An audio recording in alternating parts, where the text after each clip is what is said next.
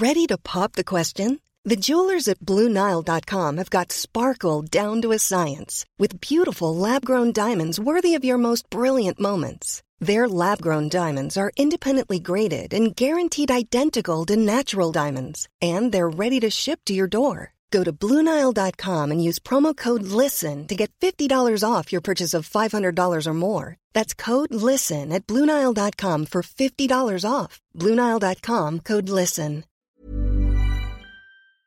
Bonjour, c'est Zoé de Louis.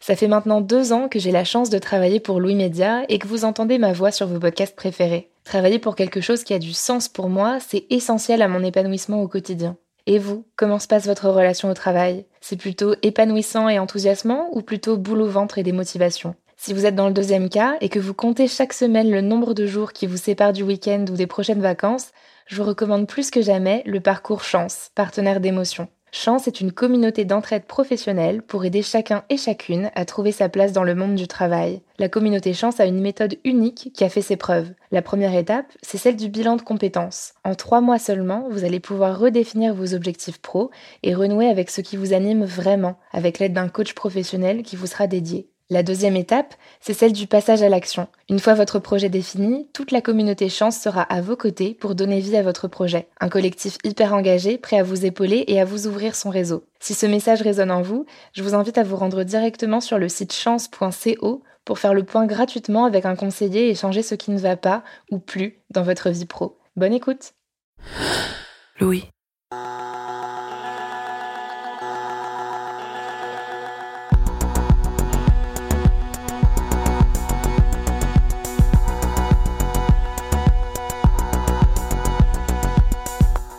Voyez la scène. Vous êtes en face de votre boss qui vous dit quelque chose qui vous donne envie de hurler, du type Ah oui, d'ailleurs, le dossier du pont, faudra le finir pour mardi, pas pour vendredi, il y a eu du changement. Ça propulse vos neurones à toute vitesse et intérieurement, vous criez vraiment très fort. Sauf qu'en apparence, vous hochez la tête en disant Ouais, bien sûr, pas de problème. Ça vous est déjà arrivé? Moi, oui. Mais qu'est-ce qu'il faudrait faire en fait? Exprimer sans filtre ce grand cri intérieur? Continuer ce mensonge éhonté qui dit qu'il n'y a aucun souci? Ou trouver un intermédiaire un peu plus sain. Pour cette rentrée, avec un autre podcast de Louis Média, Émotions, on a voulu savoir quelle place ont les émotions au travail. Pour comprendre comment exprimer ce qu'on ressent et pourquoi c'est important, j'ai interviewé Emma Villarem, docteur en sciences cognitives et cofondatrice de Cogix, une boîte de conseil. Elle est spécialiste des émotions et avec son équipe, elle aide les entreprises à les voir comme une part intégrale du monde du travail. J'ai aussi échangé avec Stéphane Jacquet, formateur en management, qui m'a raconté comment sa discipline a commencé à considérer les émotions. Il y a aussi Julien Brunet, interrogé par Louise Emerlet. Il est manager dans l'ingénierie et tente d'inventer de nouvelles méthodes pour prendre en compte ce que les salariés ressentent, persuadé que c'est bénéfique à son entreprise. Et puis vous entendrez Louise Emerlet elle-même, l'attachée de production de travail en cours. Pour cet épisode, elle est passée de l'autre côté du micro pour livrer son expérience de travail et d'émotion. Je m'appelle Marie Semelin, bienvenue dans cet épisode spécial de Travail en cours.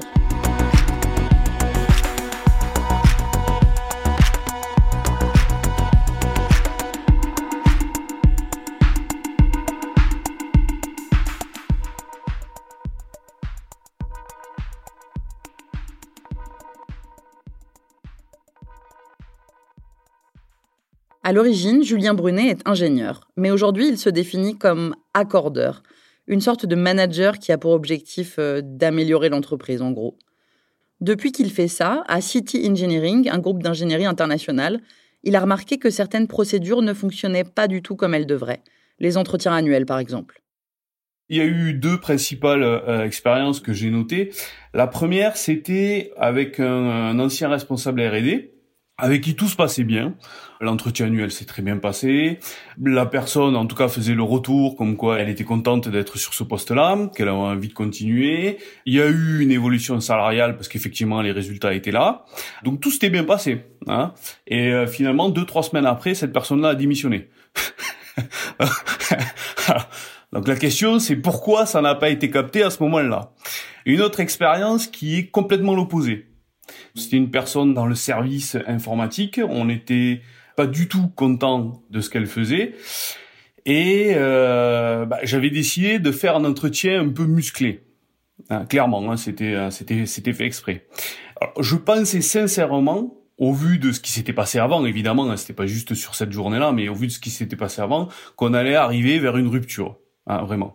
Donc, voilà, entretien musclé, euh, donner des feedbacks assez durs, hein, euh, très négatifs. Et alors finalement, la personne est sortie de l'entretien en disant qu'elle avait besoin de prendre une semaine de vacances, donc on lui a laissé une semaine de vacances, elle a réfléchi. Et ce qui est incroyable, c'est quand elle est revenue, elle est revenue extrêmement motivée, et finalement, elle a couvert toutes nos attentes, voire au-delà. Alors que je m'attendais vraiment au résultat contraire. Donc, il y a une chose qui m'échappait. il y a une dimension qui manquait là-dedans. Et donc je me suis dit, bah, tiens, voilà, c'est pour ça que ça peut être un bon exercice de travailler sur les, euh, les entretiens euh, d'évaluation, euh, essayer de voir qu'est-ce qu'on a loupé, et essayer de voir plutôt la partie, la partie inconsciente, la partie émotion. Voilà. Si Julien Brunet n'a pas su percevoir cette partie-là, c'est parce que la procédure de l'entretien annuel n'est simplement pas faite pour prendre les émotions en considération. Pour Emma Villarem, docteur en neurosciences, il faut les prendre en compte au travail parce que de toute manière, c'est impossible de laisser ses émotions à la porte. Quand on arrive pour bosser le lundi matin, elles ne disparaissent pas par magie. Il y a eu donc ce tabou-là, euh, enfin il y a eu et il y a hein, ce tabou des émotions en entreprise, des émotions qui restent à la porte de l'entreprise. Mais on sait très bien que c'est une ineptie parce que justement les émotions, c'est on estime une réaction quasi automatique en réponse à un événement euh, qui survient soit dans notre environnement externe, c'est-à-dire euh, quelqu'un qui vous dit quelque chose, un bruit que vous entendez, soit dans notre environnement interne, par exemple une pensée qui vous génère une émotion. Et cette réaction-là, elle est quasi automatique, elle est difficile à maîtriser, mais parce que les émotions, c'est un signal de survie. Et c'est très important de ne pas pouvoir maîtriser un signal de survie, parce que le signal de survie, il fait que je réagis à temps. Et donc, laisser le signal de survie à la porte de l'entreprise, on voit bien que ça ne fait pas sens. Pourtant, historiquement, elles sont perçues comme contraires à la raison, alors que dans le cerveau, ça fonctionne ensemble. Depuis la nuit des temps, je vais dire, il y a eu cette euh, idée qu'il y avait une distinction entre la raison et les émotions. Et découlant de cette, euh, de cette idée qui est une, une conception erronée, hein, mais découlant de cette idée-là, il y a eu la tendance à penser que les émotions, elles sont contraires, elles sont un frein à un travail efficace. Donc on va avoir tendance à penser que un travail efficace c'est la raison et que les émotions ça va venir court-circuiter alors que lorsqu'on s'intéresse à la façon dont le cerveau fonctionne, c'est une aberration de penser que ces deux systèmes sont euh, d'une part indépendants et d'autre part de penser que les émotions ont forcément un impact négatif sur la façon dont on réfléchit, dont on peut interagir avec les autres, ce qui est quand même le cœur de ce que l'on fait au travail. Dans le cerveau, tout est toujours en interaction quasiment, c'est-à-dire que le cerveau fonctionne en réseau, donc on sait que les régions qui sont plutôt en charge des émotions, qui sont des régions qu'on appelle sous-corticales ou d'un système qui s'appelle le système limbique, qui est vraiment au cœur du cerveau, il va communiquer avec des régions qui sont plutôt en charge, par exemple, du raisonnement, qui sont des régions qui sont plutôt corticales, et on appelle ça les régions frontales. Et en fait, ces deux régions-là, enfin, ces deux réseaux-là, ils sont en communication et ils s'informent l'un l'autre. Donc lorsque l'on ressent une émotion forte, c'est très pertinent d'être capable de l'intégrer à son raisonnement plutôt que euh, ce soit deux systèmes qui ne communiquent pas. Donc euh, en vérité, il y a beaucoup de décisions qui sont euh, motivées par nos émotions et c'est très bien comme ça parce que les émotions, c'est un signal de survie qui nous aide à agir et réagir de façon adaptée.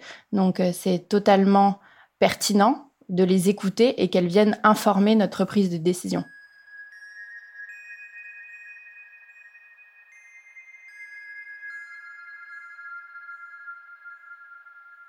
Emma Villarem va plus loin. Choisir de les ignorer, ça peut être contre-productif. Il y a quelque chose qui nous arrive, on est en colère, on a peur, etc. Mais on fait semblant de rien, on fait bonne figure et on a l'impression que quelque part c'est quelque chose qui est bénéfique parce que comme si ne pas montrer, ça nous faisait digérer mieux notre émotion, alors que lorsqu'on regarde la façon dont le cerveau réagit à cette stratégie-là, qui s'appelle la stratégie de suppression, c'est l'inverse. En fait, le fait de couper l'expression de son émotion, donc de faire comme si de rien n'était, ça fait en vérité, en fait, ça peut faire augmenter la charge émotionnelle dans le cerveau.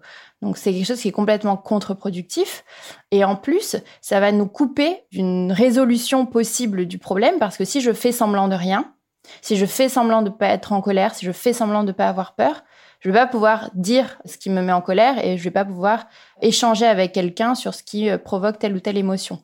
Donc finalement, c'est délétère à tout point de vue et d'ailleurs, euh, sur le long terme, il y a des risques du point de vue psychologique de dépression et de, pathologies euh, qui euh, sont de la rumination, etc. Donc c'est vraiment quelque chose qui est très délétère pour le bien-être, pour même la santé mentale. Or, c'est la stratégie qui est la stratégie la plus utilisée en entreprise lorsqu'on parle d'émotion, c'est faire comme si de rien n'était. C'est comme ça que ça se passe souvent. Au travail, on doit rester neutre, toujours se maîtriser, et le manager doit être fort comme un roc. On baigne dans cette culture depuis longtemps. Stéphane Jacquet, qui enseigne le management, m'a raconté une pub qui illustre cette allergie du monde du travail aux émotions. Mais qu'est-ce qui vous fait marcher? Moi? Je marche à l'avant d'air quand on voyait les pubs de Bernard Tapie dans les années 80, la, la pub Wonder, euh, Bernard Tapie qui avance avec ses piles dans le dos, euh, il est, inoxydable, je veux dire, mais en même temps, euh, c'est un, c'est une machine, quoi. Donc, ce qui dit machine dit il a pas d'émotion. Bernard Tapie marche, déterminé, à travers une foule. Tout le monde tombe de fatigue, sauf lui, que rien n'arrête. Et à la fin, une gentille assistante lui change les piles qu'il a dans le dos, comme s'il était un robot. On a un peu changé d'époque. Quand on le revoit maintenant euh, dans ses interviews, on voit bien que c'est un gars qui a des émotions. Mais il y a une, il y a une époque où il fallait occulter ses émotions et, ou en tout cas on avait le droit d'en exprimer une seule. C'était, on était très content quand on avait gagné une bataille. Donc la joie euh, de la conquête, en fait, était la seule émotion qui était, euh, qui était l'émotion qui pouvait être partagée. Mais alors qu'il y en a une foule d'autres, et c'est parce qu'on n'avait pas ce panorama global qu'on pouvait pas, à mon sens, bien gérer les émotions au travail. Alors si on fait un peu d'archéologie, ça date de quand ce moment où l'on a arrêté de rejeter complètement les émotions au travail?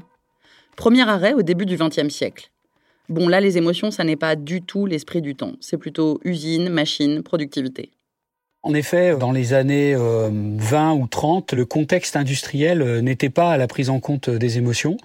D'abord parce que on, était sur un sur un modèle d'analyse très cartésien, euh, très taylorien, où euh, en fait ce qui intéressait euh, les entreprises, c'était l'efficacité du salarié. Et qui dit efficacité du salarié dit finalement un enchaînement, le, le salarié étant une pièce maîtresse de l'entreprise, un enchaînement très mécaniste. N'empêche, au milieu des années 20, des chercheurs s'interrogent sur les facteurs qui impactent la productivité. Ils observent des ouvrières dans une usine de relais téléphoniques près de Chicago, aux États-Unis, et ils vont modifier des éléments pour voir quel impact ça a. Par exemple, changer l'éclairage, la durée ou l'heure des pauses.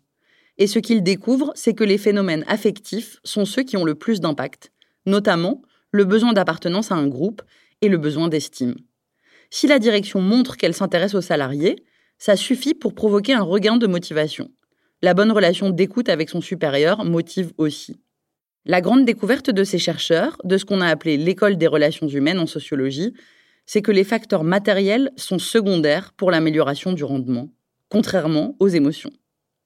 Après, de là à ce que l'entreprise les prenne en compte, il y a de la marge. Historiquement, euh, il a vraiment fallu attendre euh, les années 60, mais plutôt les années 70-80 pour commencer à prendre en compte euh, les émotions, et encore c'est un grand mot, euh, on va dire l'intelligence collective et sociale au travail avant de parler des émotions. On a commencé en fait à lâcher prise, je, suis désolé d'utiliser ce terme-là, mais je le trouve particulièrement approprié, à lâcher prise dans les années 80 avec les travaux euh, de Ward Gardner sur les différents types d'intelligence. C'est ça qui a été le déclencheur en fait. À partir du moment où quelqu'un a dit, mais il y a une forme d'intelligence intrapersonnelle et une forme d'intelligence interpersonnelle, intéressons-nous à ça, et derrière, bah, on a eu euh, les travaux de Goldman, euh, la thèse de Bellinghausen et, tout ce développement euh, rapide, on va dire, de l'intelligence émotionnelle, principalement bah, depuis 30 ans. quoi. Avant ça, et depuis les années 1900, on mesurait les capacités cognitives seulement avec le quotient intellectuel. Et puis Howard Gardner, dans les années 80 et 90, il théorise les intelligences multiples. Il dit en gros, il y en a huit sortes, par exemple spatiale, musicale, et aussi l'intelligence interpersonnelle, donc sociale, et l'intelligence intrapersonnelle, se comprendre nous-mêmes. Conjugué, ça donne l'intelligence émotionnelle.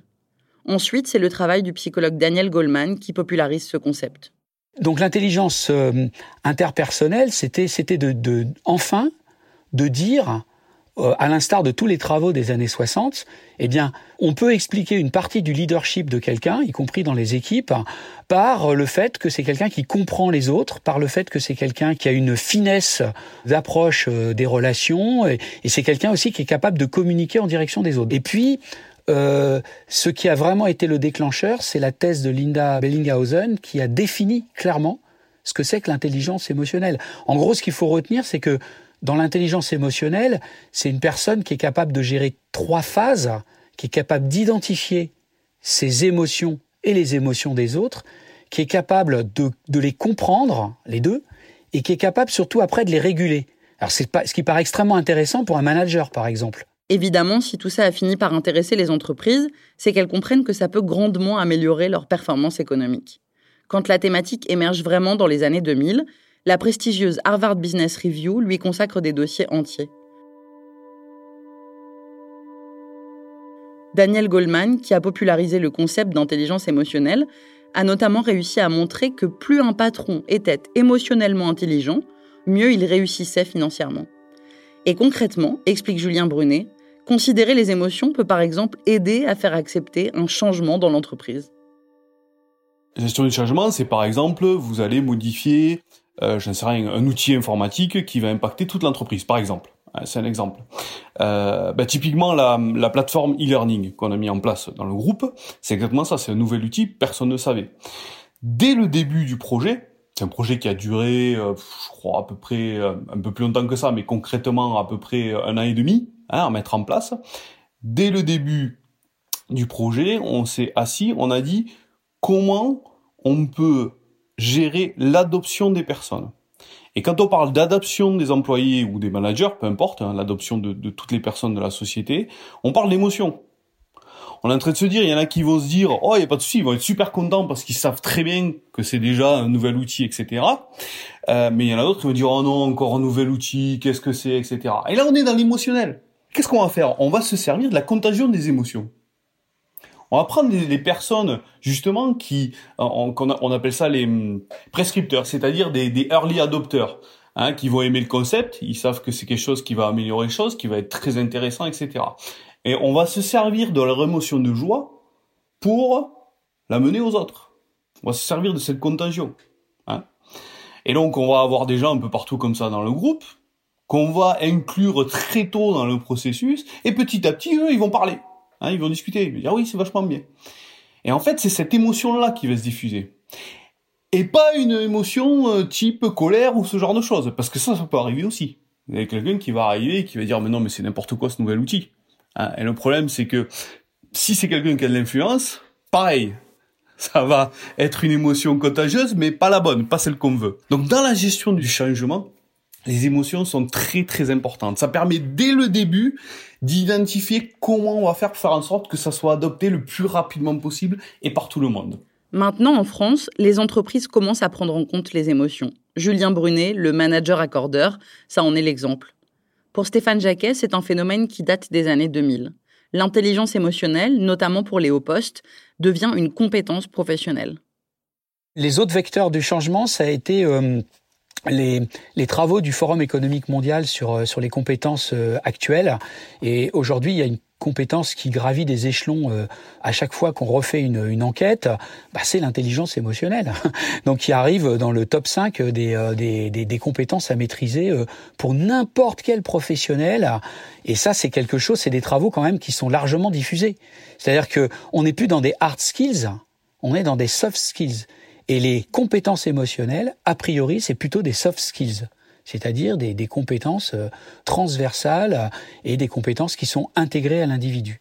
Donc euh, ça a été ça aussi, une prise de conscience. Donc les hard skills, ce sont les compétences facilement mesurables. Par exemple, je parle japonais ou je sais me servir de Photoshop.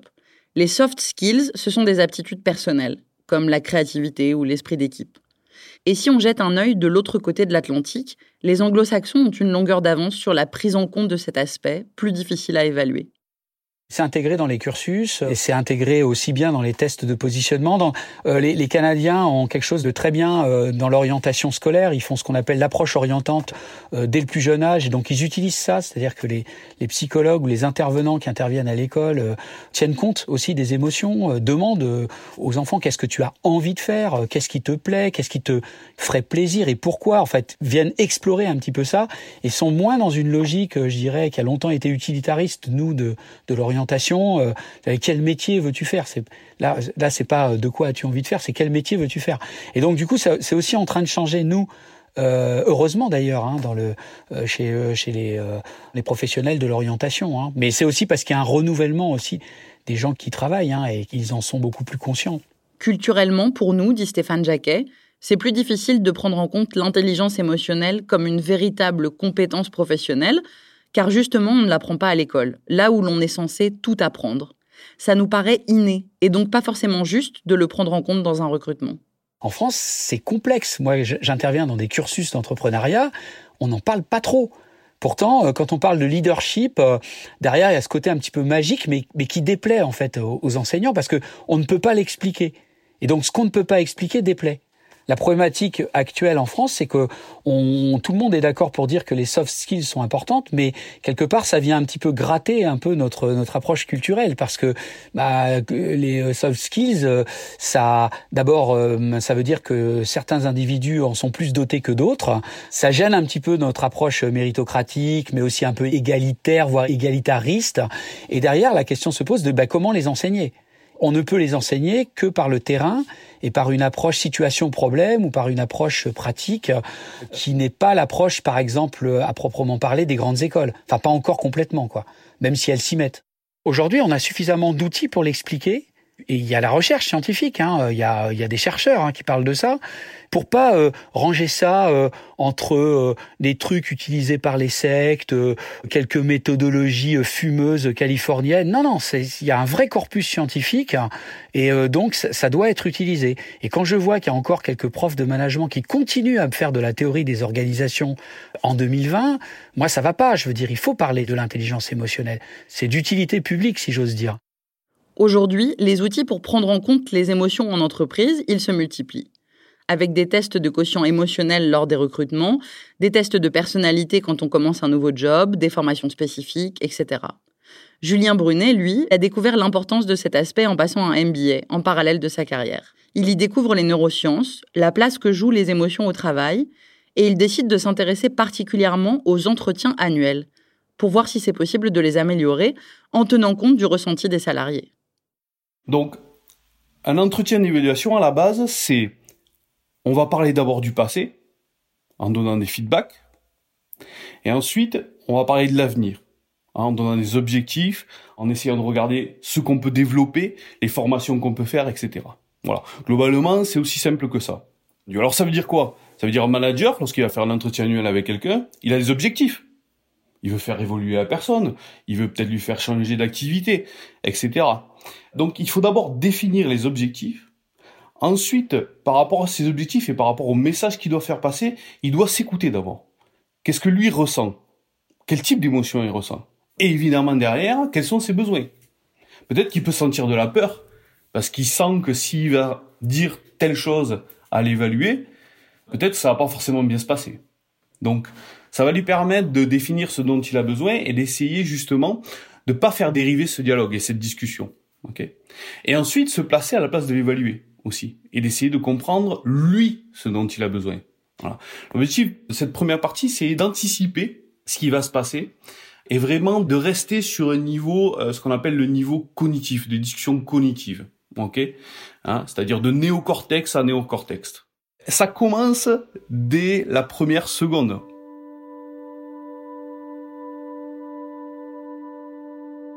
Le moment où vous voyez la personne. Ça commence à ce moment-là. Évidemment, vous allez dire bonjour, etc. Mais ce qui est important là-dedans, c'est que quand on apprend justement le rôle des émotions, on apprend aussi que c'est extrêmement lié au comportement non verbal. Hein. Et donc c'est là où l'intelligence émotionnelle du manager rentre en jeu.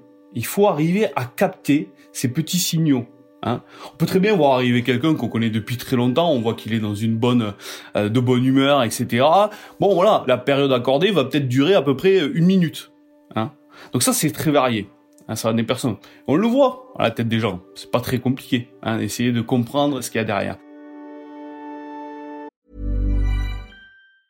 When you're ready to pop the question, the last thing you want to do is second guess the ring. At BlueNile.com, you can design a one-of-a-kind ring with the ease and convenience of shopping online. Choose your diamond and setting. When you find the one, you'll get it delivered right to your door. Go to Bluenile.com and use promo code LISTEN to get $50 off your purchase of $500 or more. That's code LISTEN at Bluenile.com for $50 off your purchase. Bluenile.com code LISTEN.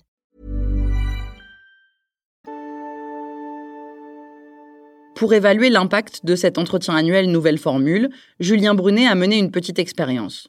Il s'est organisé pour que la moitié des employés de son entreprise passent leurs entretiens annuels avec des managers formés à la prise en compte des émotions. Et pour l'autre moitié, il a organisé des entretiens classiques, avec des managers n'ayant pas encore suivi cette formation et donc sans prise en compte des émotions. Ensuite, il a fait passer un questionnaire pour mesurer la satisfaction de ses salariés. Et là, en fait, c'était super intéressant parce que typiquement, il y avait des, dans le questionnaire des aspects qui étaient liés à l'intérêt que le manager portait au ressenti de l'employé. Et après la formation, en fait, 100% des employés ont répondu que le manager avait porté intérêt au ressenti émotionnel. Et ce qu'on avait vu dans des précédentes études, c'est que cet intérêt permettait d'améliorer les dialogues et aussi d'avoir un impact sur la motivation, un impact positif sur la motivation des personnes. Résultat, les salariés qui ressentaient des émotions comme de la peur, du dégoût, de la tristesse ou de la colère eh bien quasiment la moitié d'entre eux ont eu un regain de motivation après cet entretien annuel nouvelle version. Par contre, ceux qui avaient ces mêmes émotions, mais qui ont passé leur entretien annuel à l'ancienne, eh bien ils sont sortis sans aucune motivation supplémentaire. La preuve pour Julien Brunet qu'il y a vraiment un impact. Au quotidien aussi, d'après Emma Villarem, il y a des techniques pour prendre en compte les émotions au travail. Une des stratégies de régulation émotionnelle qui marche très bien. C'est la stratégie qui s'appelle la stratégie de verbalisation. verbalisation, ça peut se faire à l'oral et ça peut se faire à l'écrit tout seul. Et en fait, il a été montré que si on le fait régulièrement, par exemple 30 minutes par semaine, même 15 à 30 minutes par semaine, je me mets devant une page et j'écris ce que je ressens ou j'en parle à quelqu'un, que ça, au bout d'un mois, ça a déjà un impact sur l'humeur, le stress, mais aussi le taux d'anticorps et sur les performances. Donc c'est le fait de pouvoir faire sortir l'émotion, de la verbaliser à soi-même ou à quelqu'un d'autre, ça permet de mieux gérer la charge émotionnelle. Dans la relation manager-manager, on peut mettre ça en place, c'est-à-dire que de façon ponctuelle, le manager peut interroger le ou la manager sur euh, la façon dont il a vécu telle ou telle décision, les difficultés qu'il rencontre, comment il va, tout simplement, il faut interroger cette dimension-là parce qu'elle est très importante et parce que ne pas le faire, ça va pas faire que l'émotion va disparaître d'elle-même, au contraire. Je me dis, ok, breaking news pour le peuple de France, se plaindre a une utilité. Oui, enfin, en quelque sorte, se plaindre, c'est péjoratif, mais partager son émotion, ça a une réelle utilité. D'ailleurs, on a souvent l'impression, lorsqu'on a eu un problème et qu'on en parle à quelqu'un, qu'on se décharge de quelque chose. Et en fait, c'est vraiment ça, c'est-à-dire que la stratégie de verbalisation, on le fait pas pour réguler son émotion, on se dit pas ah ben je vais parler à quelqu'un, ça va me faire diminuer euh, ma charge émotionnelle. Mais en fait, dans le cerveau, c'est ça que ça produit. Le fait de pouvoir partager avec quelqu'un, ça nous aide à mieux gérer. Donc se plaindre, c'est péjoratif, mais en fait, en quelque sorte, oui, ça, a un impact. D'ailleurs, c'est pour ça qu'on le fait souvent. Pendant qu'on préparait cet épisode, Louise Emerlet, la chargée de production de travail en cours, a évoqué un autre dispositif qui existait dans son ancienne boîte, une grande entreprise média, pour que les salariés puissent exprimer leurs émotions. Même si en apparence ça faisait un peu gadget, ça permettait de verbaliser son ressenti une fois par semaine. Alors donc c'était une réunion qui était organisée le vendredi en fin de semaine. Je crois que ça s'appelait simplement la réunion du vendredi. Et en fait, on passait tous euh, une demi-heure ou une heure, ça pouvait durer, où euh, en fait on faisait un débrief de notre semaine et euh, on expliquait quels avaient été les points positifs et les points négatifs pour nous pendant la semaine. Du coup, donc comment ça se manifestait, c'est que en fait on devait écrire sur des post-it nos points positifs, nos points négatifs, nos coups de cœur de la semaine, les questions qu'on s'était posées pendant la semaine aussi, les idées qu'on avait eues pour la meilleure organisation de l'équipe, etc. Et ensuite, on allait coller nos petits post-it sur un mur et on pouvait les développer à l'oral devant toute l'équipe en disant euh, voilà ce qui nous avait plu, ce qui nous avait moins plu. Et après, on était invité à noter notre semaine sur 5. Donc euh, de 1 à 5, dire euh, ah bah cette semaine c'était un 3 ou cette semaine c'était un 1 ou cette semaine c'était 5, c'était génial. Sur le papier, c'est super. N'empêche, parler devant tout le monde, ça ne doit pas être évident. Moi, je sais qu'en plus, j'étais dans une posture où je voulais vachement faire mes preuves dans cette entreprise.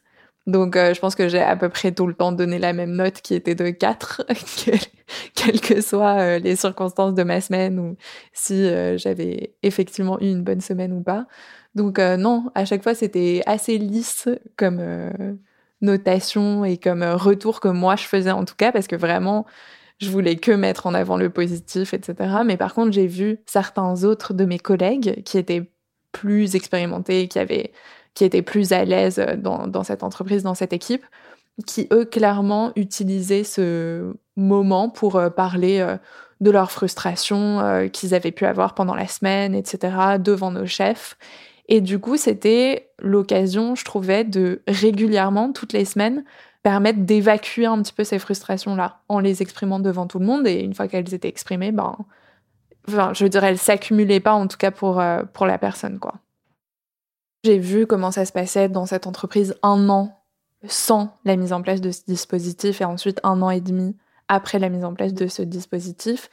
Et globalement, ce que ça a changé, c'est que ça a vachement euh, amélioré la motivation des membres de l'équipe et globalement la communication entre l'équipe et les managers. Donc j'ai trouvé qu'il y avait, ça a grandement bénéficié à l'ambiance, à l'atmosphère euh, au sein de l'équipe et aussi euh, à la motivation des, membres de l'équipe qui, je pense, du coup, se sentaient plus entendus, leur avis plus pris en compte. C'était pas juste des rouages dans une machine, quoi. On, comprenait que c'était des êtres humains qui, qui, avaient des choses à exprimer. Et du coup, ils étaient davantage force de proposition euh, dans leur travail, etc. Donc plutôt un bilan positif. Mais en fait, dans ce cas précis, au bout d'un an et demi, des employés commencent à dénoncer un comportement de harcèlement de la part d'un membre du management l'ambiance de travail devient lourde et cette question occupe toutes les conversations. Mais les conversations officieuses, les conversations qu'on a en chuchotant ou entre deux couloirs. C'est un problème grave et tabou, impossible à mentionner dans la réunion du vendredi. Cette euh, réunion qui, euh, en réalité, on s'en moquait un petit peu au sein de l'équipe aussi parce que c'était une réunion avec euh, beaucoup de post-it colorés, etc. donc, tout le dispositif faisait un petit peu gadget aussi.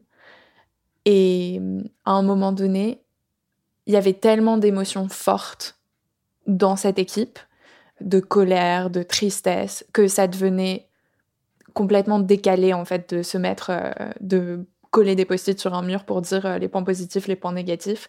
C'était plus approprié, c'était plus en phase avec les émotions qui étaient beaucoup trop fortes et qui étaient assez explosives à, ce moment-là.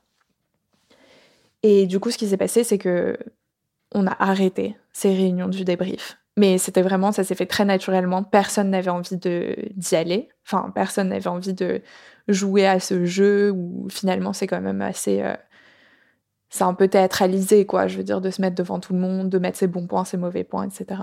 En fait, ce qu'a décidé l'entreprise à ce moment-là, c'est de faire venir des psychologues du travail pour nous proposer des sessions individuelles pour euh, les salariés qui, le souhaitaient, et ensuite des sessions collectives. Il y avait des émotions qui étaient trop fortes, qu'on ne pouvait pas exprimer dans notre quotidien de travail parce qu'en en fait, il fallait continuer à travailler. Je veux dire, il y avait peut-être des choses qui se passaient, on avait peut-être des émotions très fortes, mais à côté de ça, il fallait continuer à, travailler. La production ne pouvait pas s'arrêter. Donc, euh, donc à ce moment-là, ils ont décidé de remettre le sujet de nos émotions aux mains de professionnels quoi, qui pouvaient euh, nous accompagner à ce moment-là.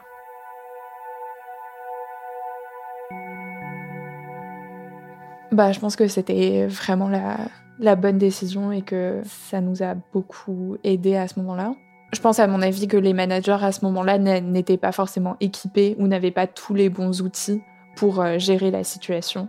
Et du coup, je suis vraiment contente qu'ils aient fait appel à des gens qui étaient aussi extérieurs et du coup avaient moins d'affect en jeu dans, dans, la situation. Pour le coup, pour moi, ça parasitait pas du tout le travail. Au contraire, c'était une heure au milieu de ma journée de travail où euh, je pouvais évacuer toutes les émotions qui étaient très fortes que je ressentais à ce moment-là. Et puis après, je pouvais revenir et recommencer à travailler.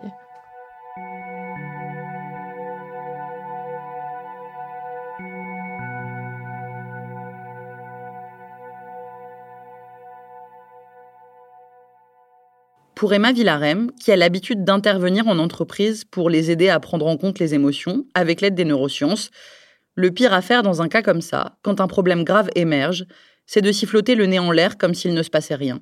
Le pire, c'est de faire comme si de rien n'était, c'est de faire comme, c'est que les managers, par exemple, se soient fait passer le mot de dire que tout va bien, de dire qu'il n'y a pas de problème. Évidemment, dans une entreprise, les choses se disent, les choses sont entendues, les choses sont partagées entre membres des équipes. Donc si les équipes sont au courant et que les managers font comme si de rien n'était, on voit très bien comment ça peut, s'il y a une relation de confiance qui est établie, la briser quelque part. Donc euh, il faut trouver le moyen de permettre aux salariés de verbaliser leurs émotions, de pouvoir faire sortir cette charge émotionnelle-là. Si on peut le faire au sein de l'équipe, c'est bien. Si on peut le faire avec son manager ou sa manager, c'est bien. Si ça passe par un dialogue avec des personnes tierces, c'est bien aussi, c'est beaucoup mieux que rien en tout cas. On se dit, bon, bah, si on se met à partager les émotions dans la vie de l'entreprise, on va forcément tomber dans un, dans un schéma où tout le monde crie ses émotions toute la journée. On ne s'entend plus parler parce que euh, un tel euh, doit raconter sa journée et un tel doit raconter ce qu'il. Mais en fait, c'est un, c'est un système qui entretient le fait de ne pas laisser de place aux émotions. Et je pense que on est des êtres euh, intelligents et que l'on saura faire la part de choses. Le tout, c'est d'avoir un climat qui met suffisamment les équipes et les managers, etc., en confiance pour qu'il y ait des sas de discussion qui s'ouvrent et qui puissent être des petites fenêtres où on peut partager son émotion. Ça ne veut pas dire que l'attitude de se lever et de hurler en pleine réunion sera l'attitude à, à encourager. C'est une attention portée aux émotions. Ça ne veut pas dire qu'elles prendront toute la place, mais qu'on les interrogera du moins. L'un des obstacles pour que ça fonctionne, c'est que souvent, si on parle des managers, ils ont tendance à être plus isolés du reste du groupe. Les chefs d'équipe euh, ont tendance à se couper des équipes parce que leurs ressources, bien souvent, sont allouées à d'autres euh, enjeux, des enjeux, comme je le disais, plus stratégiques, plus long terme, etc., qui attirent toute leur attention au détriment des enjeux sociaux.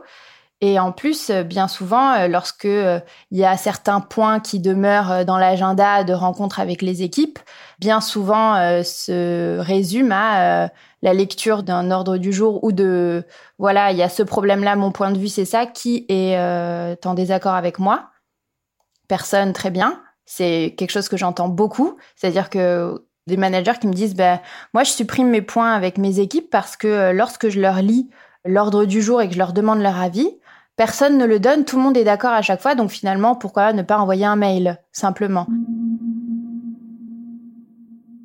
Bien souvent, euh, j'entends ce discours-là de euh, moi, je, passe trop de temps en réunion, donc euh, en général, ce que je fais maintenant, c'est que j'annule tous mes points individuels, mais je reste joignable. Et ça, en fait, c'est très compliqué parce que si j'ai un problème, en tant que manager, par exemple, c'est déjà très difficile d'aller dire à mon manager j'ai un problème. Si en plus je dois moi-même proactivement aller le chercher pour lui raconter mon problème, on voit très bien comment les problèmes ils restent sous le tapis. Donc euh, le manager doit oui rester joignable, mais doit avoir des temps dédiés avec ses équipes pour maintenir ce dialogue et pour qu'il y ait vraiment une relation de confiance qui puisse euh, s'établir et pour qu'ils perdent pas en capacité à comprendre l'autre parce que on voit bien comment c'est un cercle vicieux. J'ai pas de temps, donc je, supprime tous mes points avec mes équipes. Donc je suis moins confrontée à leurs états d'âme, je suis moins confrontée à leurs opinions. Donc je perds en capacité petit à petit à les décrypter. Donc j'ai l'impression que j'ai pas besoin de donner du temps à mes équipes parce que de toute façon je, elles vont bien, elles ont pas de problème. Mais en fait, euh, je sais juste pas lire les problèmes. Donc bref, ce sont des cercles vicieux qui s'établissent de façon assez rapide et qui sont bien souvent involontaires. Donc, euh, il faut mettre en place des, modes de travail qui laissent la parole aux équipes et il faut que les managers aient bien conscience que d'une part, euh, ils ont leur opinion va faire foi pour leurs équipes et qu'il va être très difficile pour les équipes de s'ériger en contre ce que dit le manager. Et d'autre part, euh, il faut que le manager garde en tête que euh, il a lui-même ses biais égocentriques qui sont exacerbés et qu'il va avoir tendance à penser qu'il a raison.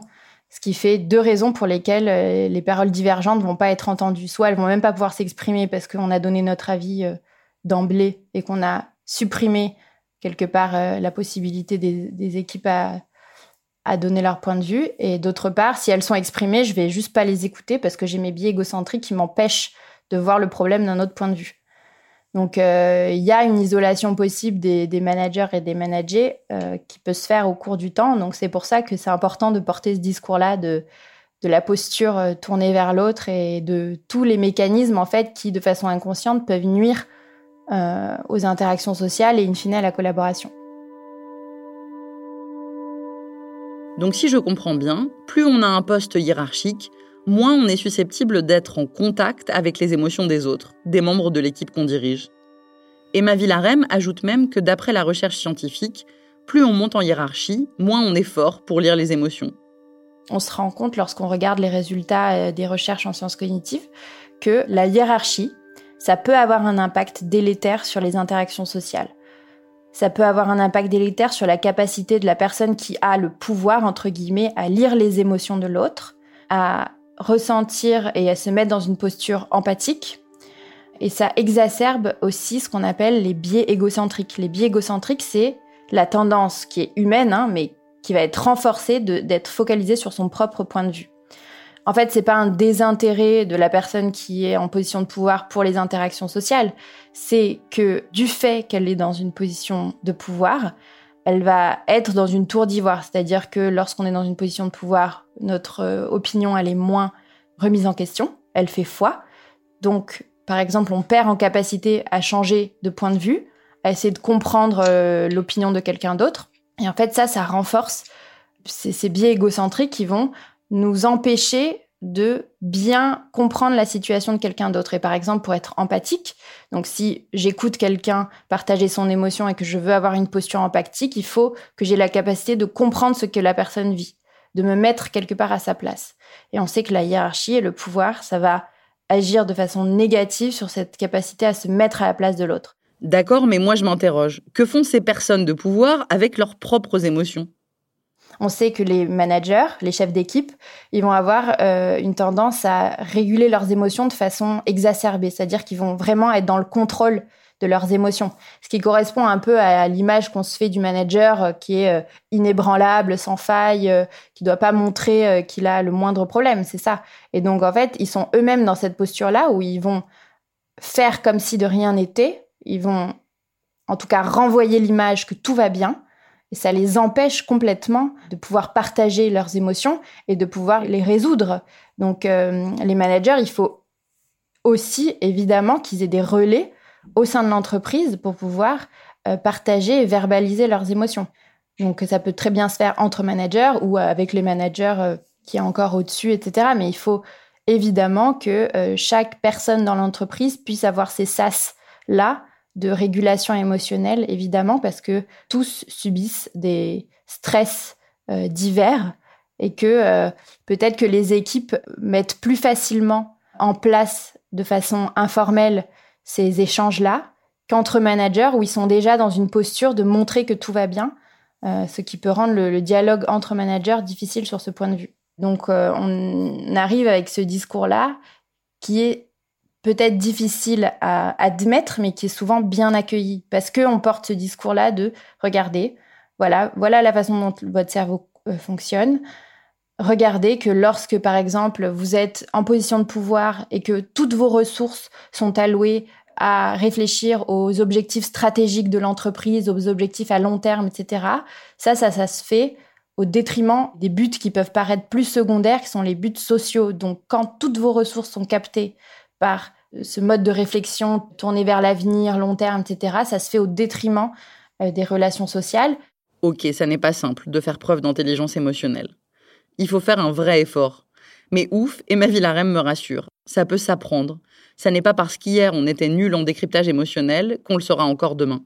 Si je me mets proactivement dans une posture tournée vers l'autre, je, je me dis qu'il faut que je porte attention à autrui, etc. Là, ces circuits-là, ils vont se renforcer. Et en fait, on se rend compte que les leaders, les, les, les managers, ceux qui savent être dans cette posture-là proactive, ils sont capables de d'annuler les effets délétères euh, du pouvoir dont je parlais tout à l'heure sur les interactions sociales. Donc en fait, c'est vraiment quelque chose qui est à la main des individus. Cette posture prosociale, il faut la nourrir, il faut se, convaincre que c'est important d'être tourné vers l'autre, de s'y intéresser. Et si on fait ça, on va renforcer cette, capacité à lire les émotions, etc. Donc euh, c'est une question de, de posture authentique et en fait euh, la plasticité cérébrale fera le reste probablement. Une autre raison majeure pour laquelle ça vaut la peine de se fatiguer à améliorer la gestion des émotions au travail, c'est qu'on est, au sens propre, plus intelligent à plusieurs. Sous-entendu, bien sûr, si la communication marche bien. Résultat, ben c'est bénéfique pour l'entreprise. L'intelligence collective, c'est l'intelligence nouvelle qui se crée lorsque plusieurs personnes euh, travaillent ensemble. C'est quelque chose qui a été euh, caractérisé il y a un petit moment déjà et maintenant on, sait que l'intelligence collective, c'est vraiment une nouvelle intelligence qui se crée. Ce n'est pas la somme des intelligences, ce n'est pas l'intelligence du, plus expert du groupe. C'est vraiment quelque chose de nouveau qui naît de l'interaction de plusieurs individus. Aujourd'hui, il y a des résultats qui montrent que si on réunit plusieurs personnes autour d'une table, on peut euh, avoir une réponse qui est plus juste, entre guillemets, à une question que si on en prend énormément plus, mais qu'on les laisse de façon individuelle. Notamment, il y a une étude euh, qui a quelques années maintenant qui est sortie qui montre que si on fait trois groupes de cinq personnes, on peut avoir une réponse qui est plus juste à une question donnée que si on prend 1400 personnes euh, individuellement. Donc, parce que quand plusieurs cerveaux travaillent ensemble, ils sont capables de produire quelque chose de nouveau qu'ils ne produisent pas euh, indépendamment. Je sais pas pour vous, mais moi je trouve cette idée surpuissante on est plus intelligent à plusieurs et on peut apprendre à être plus intelligent à plusieurs en travaillant notre quotient émotionnel à défaut d'augmenter notre quotient intellectuel. Et en plus, on est plus heureux parce que nos émotions sont prises en compte et notre boîte marche mieux parce que nos émotions sont prises en compte et que donc on est plus productif. Épatante boucle vertueuse. Et vous, vous faites des réunions du vendredi avec des post-it colorés ou pas? Vous venez d'écouter un épisode de Travail en cours et d'émotion. Si vous voulez nous raconter une histoire à propos de votre travail, vous pouvez nous écrire à hello@louismedia.com. Louise Emerlet et Cyrielle Bedu étaient en charge de la production et de l'édition. Charles de Cilia s'est occupé du montage et de la réalisation, Olivier Baudin du mixage. Le générique est de Jean Thévenin. Marion Gérard est responsable de production et Maureen Wilson responsable éditoriale. Mélissa Bounois est à la direction des productions et Charlotte Pudlowski à la direction éditoriale. Vous pouvez nous retrouver là où vous avez l'habitude d'écouter vos podcasts. Deezer, iTunes, Spotify, SoundCloud. Vous pouvez aussi nous laisser des commentaires et des étoiles. Et si l'épisode vous a plu, n'hésitez pas à en parler autour de vous. Et si vous aimez ce podcast, découvrez les autres podcasts de Louis. Une autre histoire, le Book Club, Entre, Manger. À bientôt!